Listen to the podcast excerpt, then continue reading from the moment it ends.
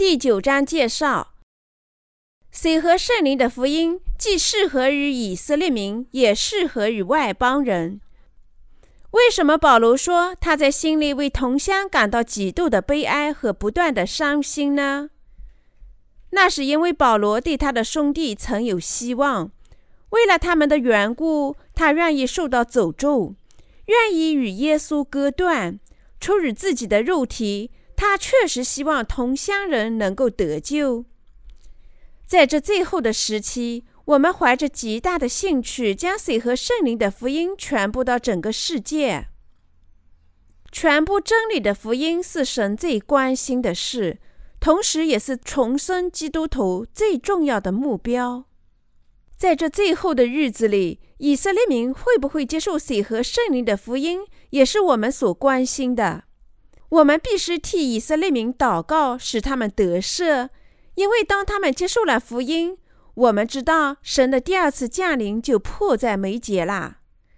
我今年祈祷的主题是祈求世界福音传道和以色列民接受真福音。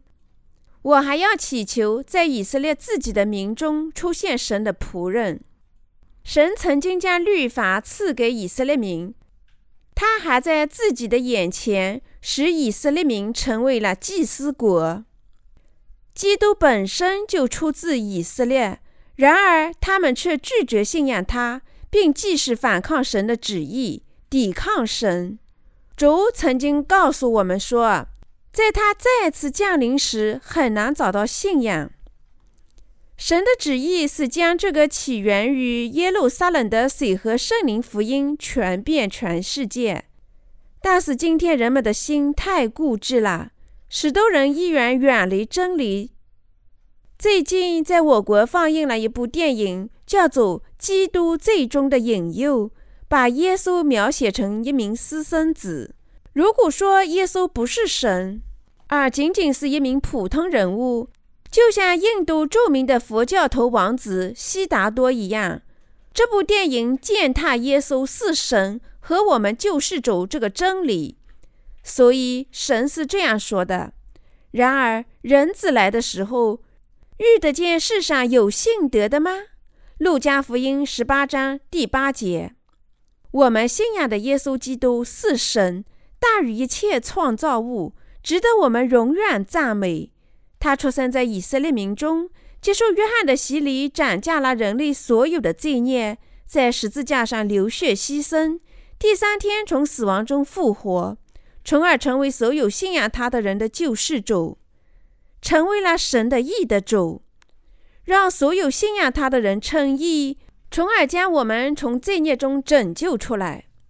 保罗告诉我们，无论有多少以色列民。能成为神子民的亚伯拉罕后代，都是信仰耶稣的人。以色列民在未来会面临许多审判和苦难。神的旨意就是，其中有些人最终会开始信仰主为他们的救世主。尽管我们的主已经斩下了天下所有罪孽，包括以色列民的罪孽，但他们仍然拒绝信仰耶稣为救世主。你很软弱吗？我们中有些人可能更脆弱，或比他人更坚强，但在神面前，我们全部充满罪行。只有信仰主降临到这个世界上，借洗礼将我们的罪孽转嫁到他自己的肩膀，在十字架上替我们受神和惩罚，我们才能成为神的子女，没有罪孽。我们必须赞美和信仰神的能力，他使我们成为他的子民，脱离罪孽。我们的主确实伟大。有些人想，世上存在万物全因人之缘故。例如，他们认为人类实施律法，律法因为人类而存在。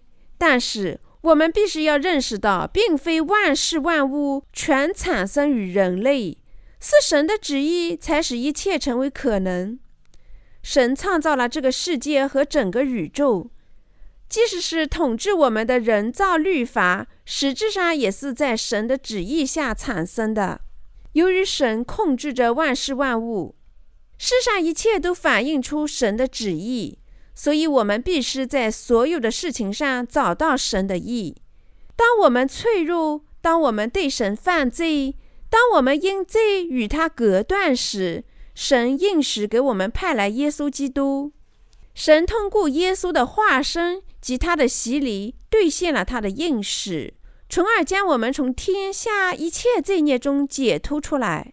现在，当水和圣灵福音传遍到世界每个角落时，神最初的计划就实现了。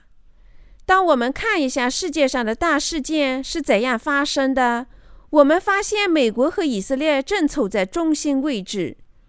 我相信，没有神的干预，发生另一次世界大战是很有可能的。当世贸大厦倒塌时，全世界都感到了极大的冲击。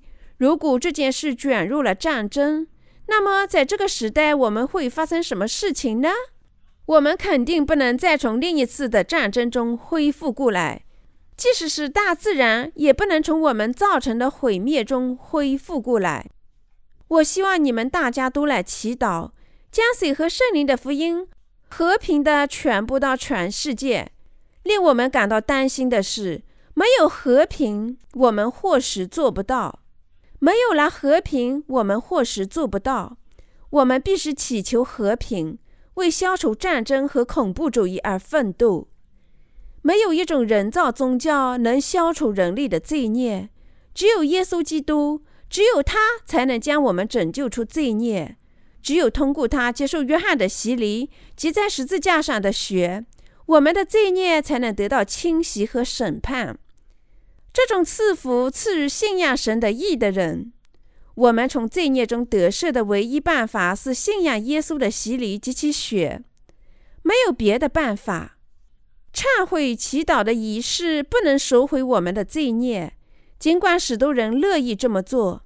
相反，赎罪的唯一之道就是信仰神的义，他借耶稣的化身，完完全全的赦免我们所有的罪孽。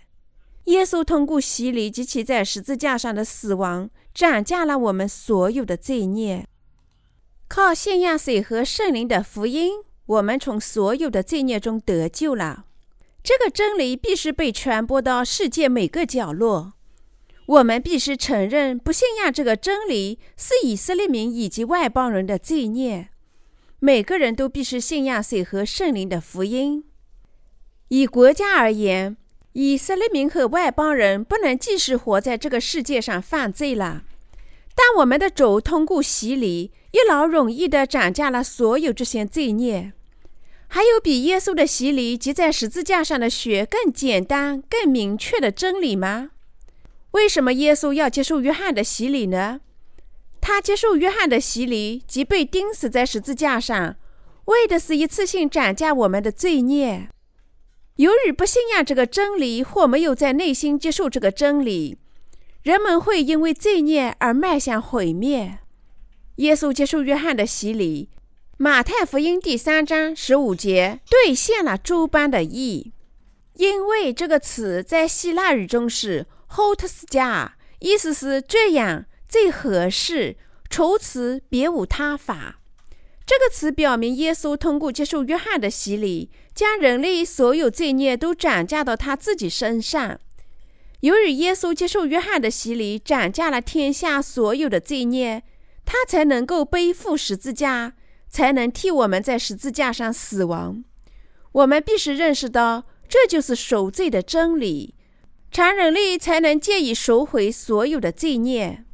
主告诉我们说。你们若常常遵守我的道，就真是我的门徒。你们必晓得真理，真理必叫你们得以自由。耶稣的洗礼及其血是神的真理，他赦免了我们所有的罪孽，完全基于神的书面语言。赎罪的真理将与水和圣灵福音永远长存。父神决定有耶稣的洗礼及其十字架上的血赎回罪人们的罪孽，是他的旨意。当我们信仰他的洗礼及血作为我们赎罪时，我们就信仰了神为我们安排的一切。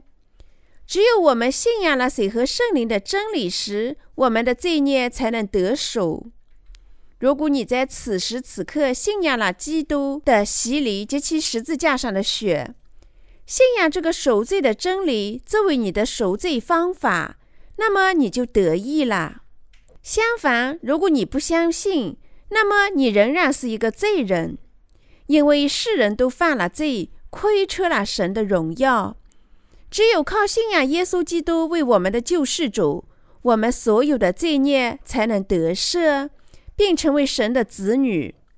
没有理由不信仰水和圣灵的福音真理。没有人不需要赎罪的福音，人人都需要它。在水和圣灵的福音如此明白摆在我们面前时，为何有人不要相信呢？是不是他们不愿意清洗自己的罪孽呢？全世界许多人都已接受了水和圣灵的福音，并在进一步传播它。有些人自愿要求成为收集的分发者。如果你仅靠信仰十字架的血能脱离罪孽，那么在这个世界上每个人都得益了，都脱离了罪孽。如果只信仰十字架上的血，那么他仍然会处在罪孽之中。尽管他每天不停地做忏悔的祈祷，因为这样的祈祷是在例行公事、装腔作势，仅仅是宗教仪式的行为。如果你试图通过忏悔的祈祷清洗自己的罪孽，那么事实上你对神犯了极为严重的罪行，因为你的行为败坏了神的意。神的意靠你自己的行为是不能得到的。而只能靠耶稣的洗礼及其十字架上的牺牲得到。耶稣借以涨价你们所有的罪孽，并替你们受惩罚。如果你要接受耶稣为你的救世主，那就请相信通过耶稣的洗礼及其钉死在十字架上的血，完成你的赎罪。耶稣承诺赦免罪人们的罪孽。他在约旦河接受约翰的洗礼。并在十字架上流血，成就了神的意。我们为什么不信仰这个真理呢？你必须信仰耶稣的洗礼及其在十字架上的流血，作为你的赎罪。耶稣受洗，将天下所有罪孽转嫁到自己身上的这个真理，见于马太福音第三章十三至十七节。只有那些不乐意为罪孽求得赦的人。才会拒绝相信这个真理。你靠信仰水和圣灵的福音真理，就能成为神的子民，就能接受永生。其他任何东西都不会赦免你的罪孽。没有比信仰这个真理更奇妙的啦！神恩典的礼物莫过于他的宽恕。在神赐我们的许多礼物中，赎罪是最好的礼物。神赐我们第二好的礼物，就是我们将统治的千禧年；第三个礼物就是生活在天国里，与神永远一同统治天下。神已经允许，即使在这最后的日子里，守罪的真理既会显示给以色列民，也会显示给外邦人。正像圣经所预言的那样，在以色列民中会诞生两个神的仆人。神会通过他们创造出福音的奇迹，通过神在他们自己的民中升起两位仆人，以色列民将听到水和圣灵的福音，许多人将会信仰耶稣为他们的弥赛亚。我们将等待着那一天，正如约翰所等待的那样，问道：“主耶稣啊，我愿你来。”启示录第二十二章二十节。当主再次降临时。你会认识到，因信仰了这个真理，你靠着这个真理得赦得救，将是多么感激神啊！我衷心希望你能靠信仰水和圣灵福音的真理，从所有的罪孽中得赦。这个世界可能会改变，大神拯救我们罪孽的水和圣灵福音是绝对不会改变和永恒的真理。我们必须信仰这个真理。得到这个世界不变的赎罪拯救，让神赎罪的真理属于你。神使我们成了怜悯的器具，从而赦免了我们。罗马书第九章记录了神拯救了雅各，因为他爱雅各胜过爱以扫，因此神使雅各成为慈悲的气质，而使以扫成了愤怒的器具。这让我们提出了为什么会有这样的问题：即是不是神喜爱雅各胜过以扫呢？毫无疑问，许多人都会争辩说，因为神有偏见的选择去爱一个人，而无条件憎恨另外一个人，所以他预定和拣选是错误的。当我们看一下神创造的世界时，我们会发现他的创造是多么美丽，多么纯洁。神创造的植物、动物和其他一切的事物是多么完美啊！神怎么可能爱一部分人，又带着偏见去恨另外一些人呢？情况并不是这样的。由于亚当和夏娃没有顺从神，罪孽来到这个世界。因为这种罪孽，他们的后代注定要即使犯罪，都不能避免被判下地狱。仅仅因为拯救了雅各而没有赦免以扫，并不意味着神有过错。在他的眼里，神有理由这么做。我们在基督教团体里能发现很多人像以扫一样。最典型的是，这类人绝不会错过从早到晚的任何一次礼拜，无论这种礼拜在什么时候或者在哪儿举行。有些人在教堂里花的时间比在家里花的时间要多得多。工作之余就是上教堂。而不是回家，我们可以称他们为跑宗教的人。其中许多人不会严肃地看待神的意，这是因为他们在建设自己的意。他们这样做忽视了神的意。即使那些忽视神的意的人，仍希望上天堂，希望他们的罪孽得赦，但他们的努力是想在神和他人的面前建立自己的意。而不是想从罪孽中得赦。神对那些不信仰他的义的人说：“对神的义的信仰不是每个人都具备的。那么，什么样的人才信仰神的义呢？就是能认识到自己罪孽的人，能在脑子里认识到自己一钱不值。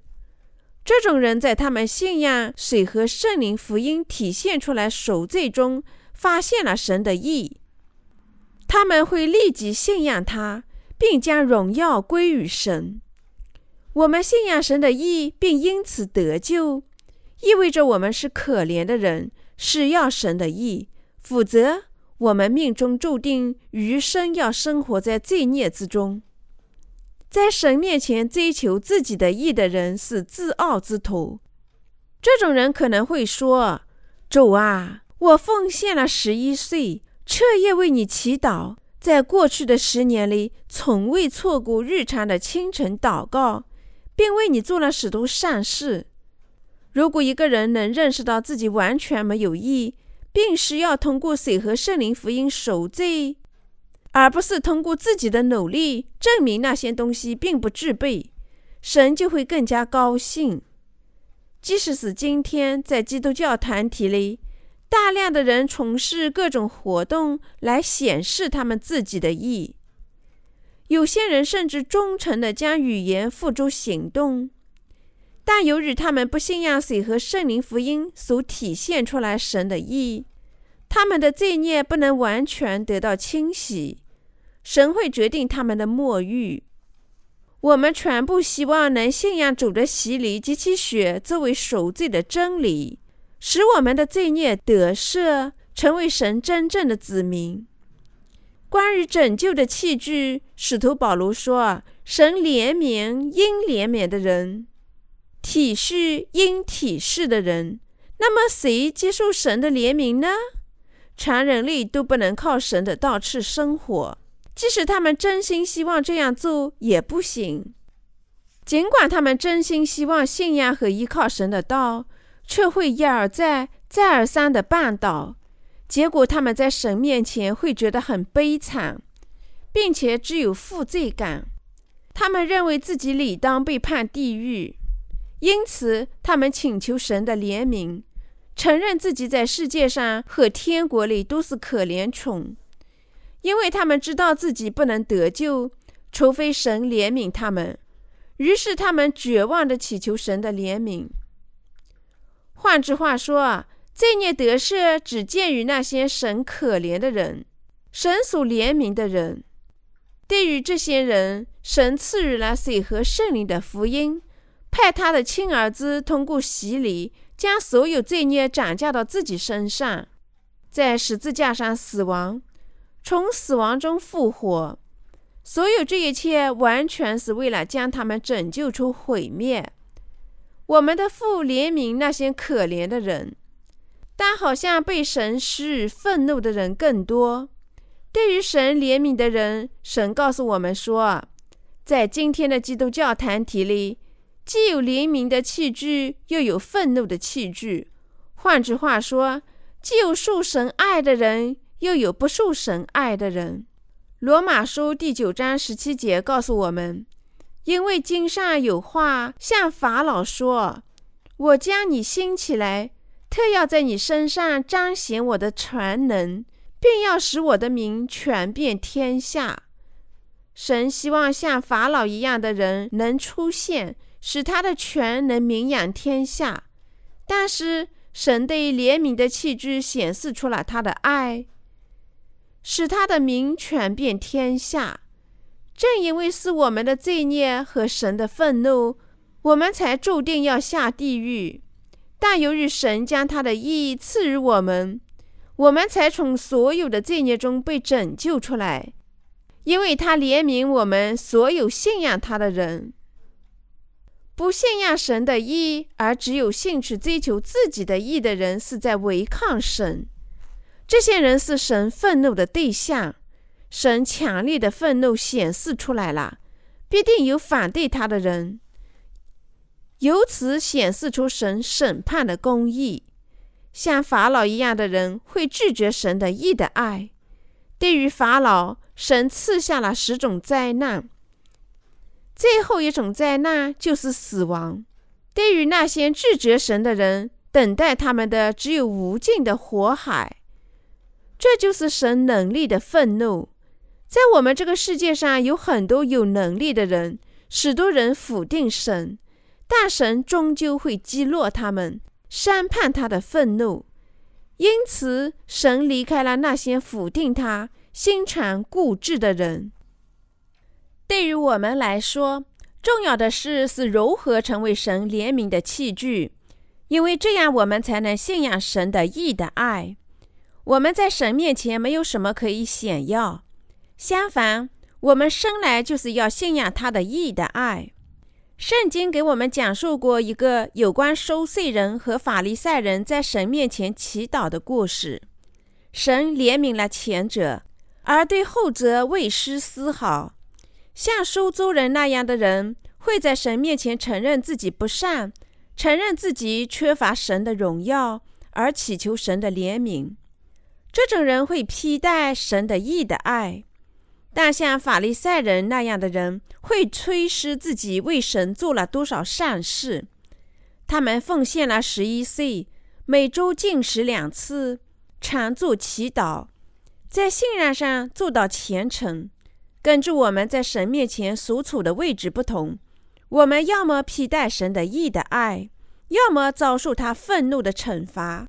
如果我们在神面前铁了心，我们的罪孽就永世不可宽恕。罪孽未得赦，我们的命运就是下地狱。现在水和圣灵的福音已经传遍全世界，未得救者仍然未得救，仅仅因为他们的心太固执。人类没有义，只有靠信仰，我们才能披戴在神的爱里。神恨那些拒绝承认他的义的人，尽管神创造了他们，但那些信仰水和圣灵福音、信仰神的义的人，将会受到神的爱，接受永生。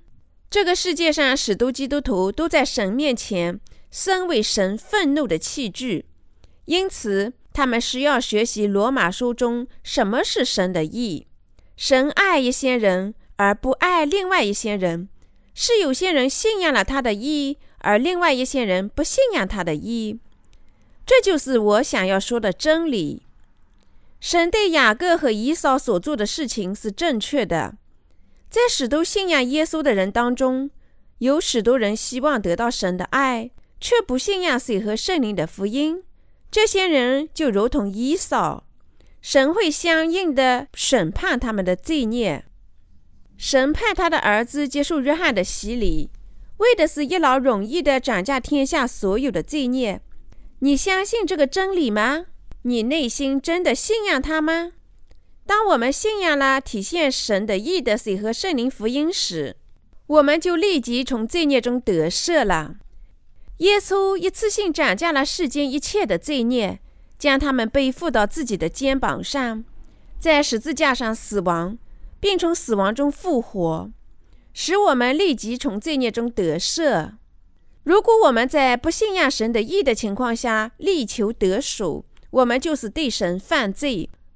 如果我们不信仰他的义，那就意味着耶稣基督为了我们的罪孽天天受洗，天天死亡。无限智能的神会选择这一种方法吗？为了使我们从罪孽中得赦，神只派他的儿子一次，为了我们的罪孽受洗，被钉死在十字架上，复活。使他能够一次性完全的拯救我们。我们的神是一位义神，神在他的义里计划了我们的赦罪。神不会因为我们每次犯罪时祈求宽恕而清除我们的罪孽，相反，他只会一劳永逸地清除那些靠信仰他的义而一次性受罪得赦的人的罪孽。那么，我们以后所犯的日常罪又会怎么样呢？当我们感激地祈求神的意，并将所有荣耀归于他时，这些罪孽就得赦了。从神的观点来看，耶稣为了我们的拯救，借他的洗礼，将天下所有罪孽一次性转嫁到他自己身上，在十字架上流血，并替我们受审，从而转嫁我们所有的罪孽。神的意从计划到天下罪孽全部消失，都是一次性完成的。罗马书第九章二十五节说：“就像神在何西阿书上说，那本来不是我子民的，我要称为我子民；本来不是蒙爱的，我要称为蒙爱的。”是的，神说本来不是他的子民，要称他们为他的子民，因为我们信仰神的义不是一种理论，而是现实。我们靠信仰神的义，从所有罪孽中得赦了。既然是现实，那么无视神的意的人就会受到神的憎恨，就会像以扫一样受到审判。在神的面前，没有人可以吹嘘自己的义。为了让我们脱离所有的罪孽，神用他的义拯救了我们。我们怎能不感谢和赞美他呢？我们只能感激而衷心的传播神的义的福音。